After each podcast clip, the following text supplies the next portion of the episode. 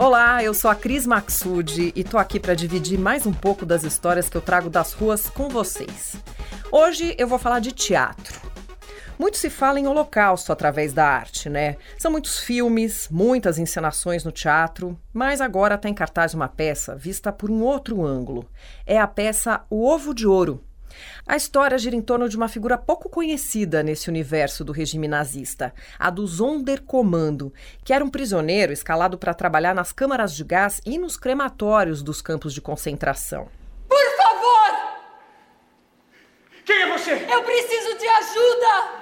Quem é o que está fazendo aqui? Não, não conte a eles! Como fugiu da fila? Eu imploro, moço! Você não devia estar aqui, você devia estar lá embaixo! Não! Moço! Fugitiva! Fugitiva no dormitório! Na direção, Ricardo Grasson. E no elenco? Ah, no elenco eu começo pelo nosso querido incansável Sérgio Mamberti em mais uma atuação, como sempre, potente. Ele faz o papel de Dasco Nag, que foi Sonderkommando e sobreviveu ao campo de concentração. Daí a gente tem o Lucas Pape, que também faz o papel de Dasco, só que mais jovem. Ele aparece no plano da memória do Sérgio.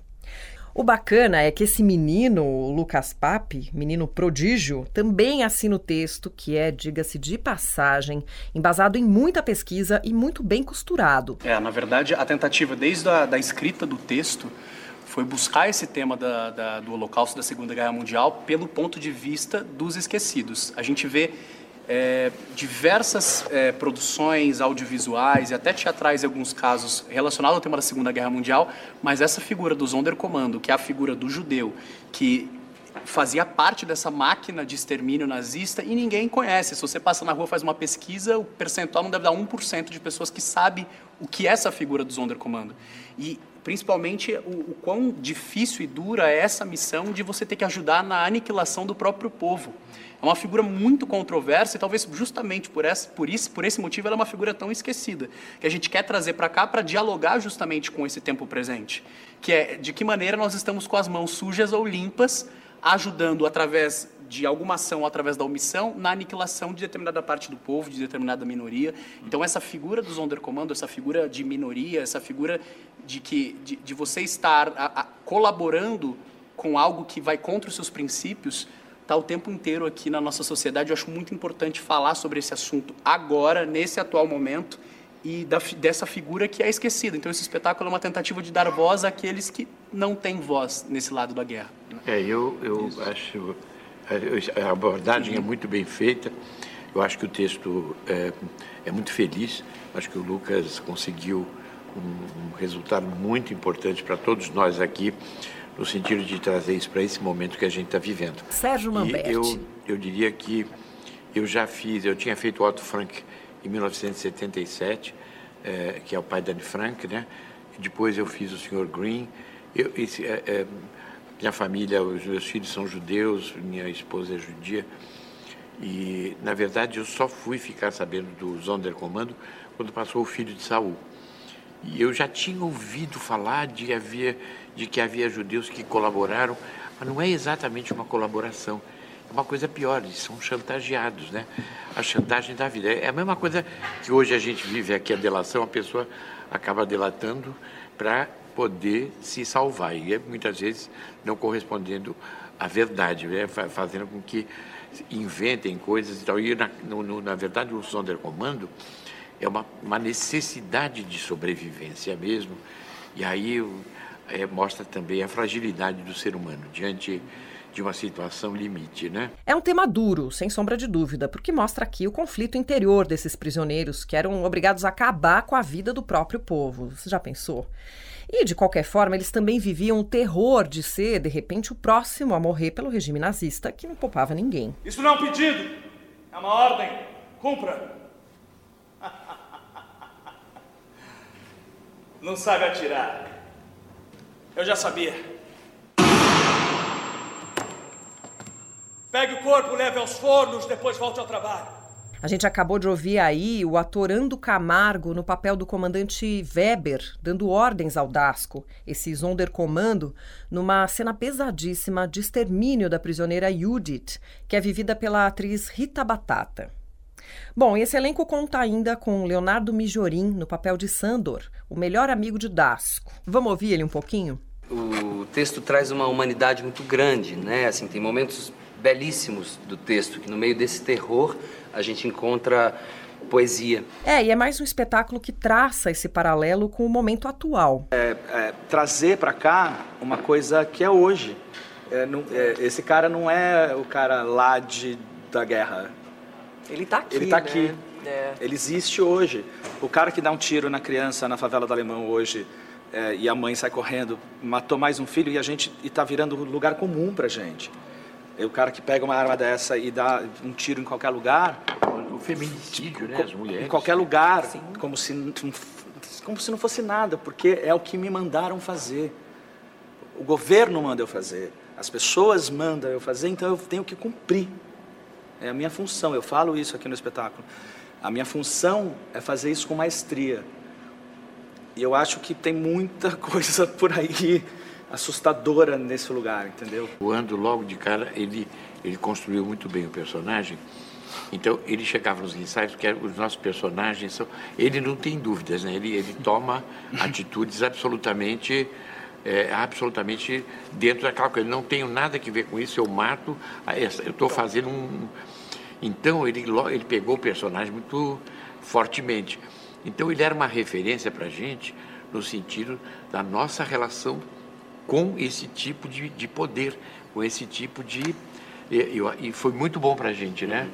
Porque a gente o tempo inteiro eh, se relacionou, a gente estava com os personagens ainda sendo construídos, mas a gente tinha referência o tempo inteiro, inclusive do tom do, do, do, do, do, do espetáculo. Esses personagens são muito humanos, mas não é um humano recortado nos anos 40, né, nos 30, 40. É um humano, como nós dissemos aqui, o hoje.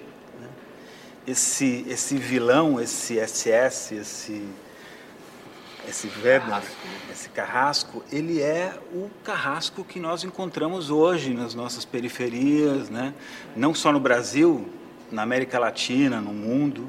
Ah, e, e a humanidade de cada um. Eu acho que o- o- a potência desse texto, realmente, o Lucas tem essa. é, realmente uma força, é trazer essa humanidade e esse, presente. O texto é muito atual.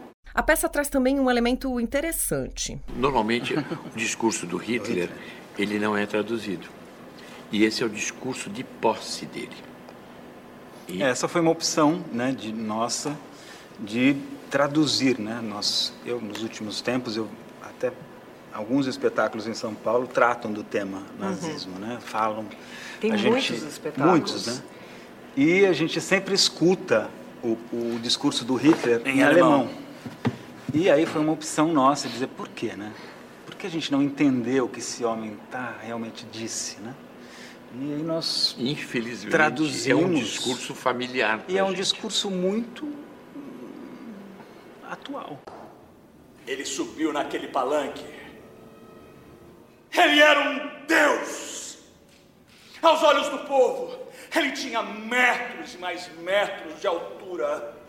O que aconteceu naquelas horas que o fez crescer tanto? Nada. A não ser o fato de que ele disse o que nós queríamos ouvir. No íntimo de nossas almas, como Jesus fez, como qualquer grande homem fez, ele disse o que nós queríamos ouvir.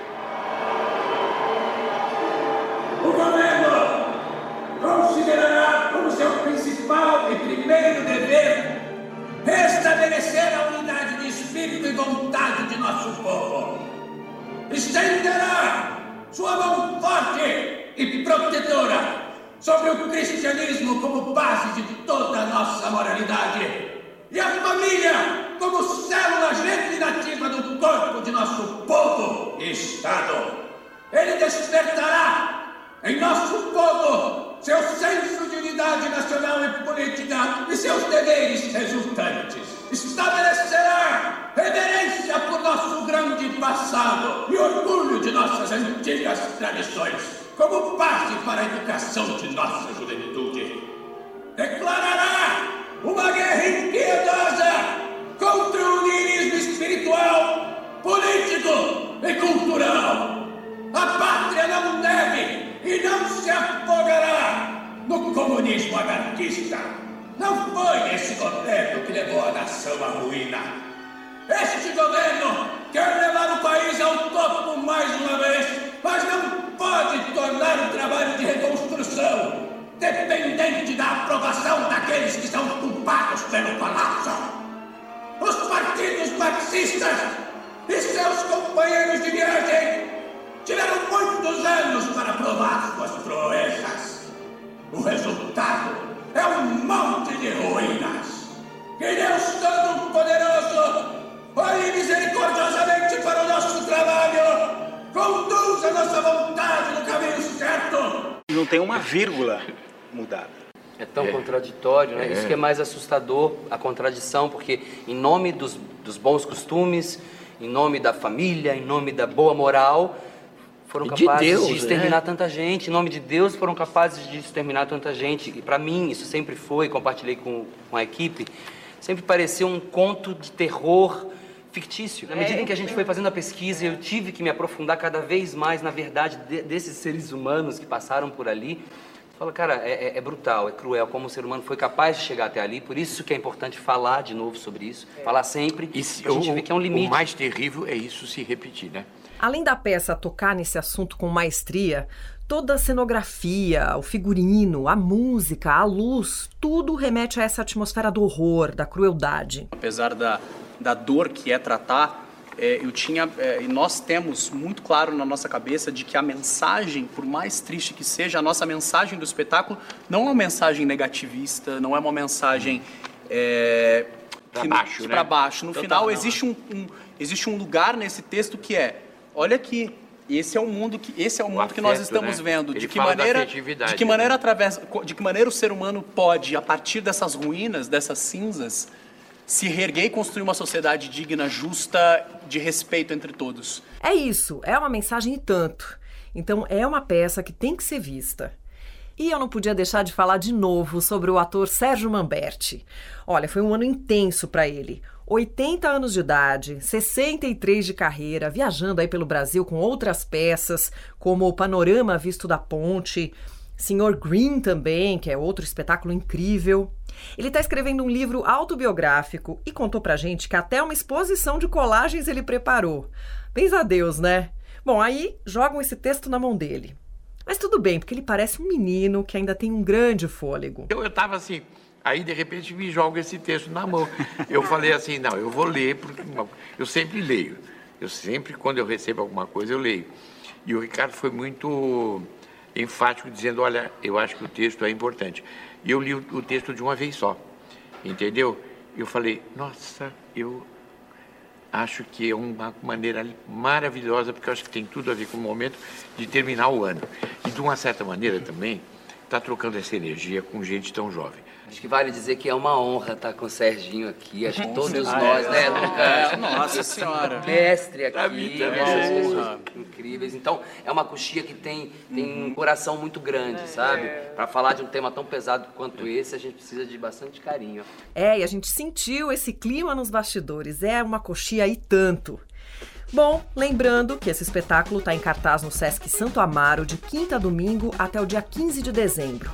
Eu vou ver de novo com certeza, então quem sabe a gente se encontre lá, né? Um beijo e até o próximo podcast aqui no Metrópolis.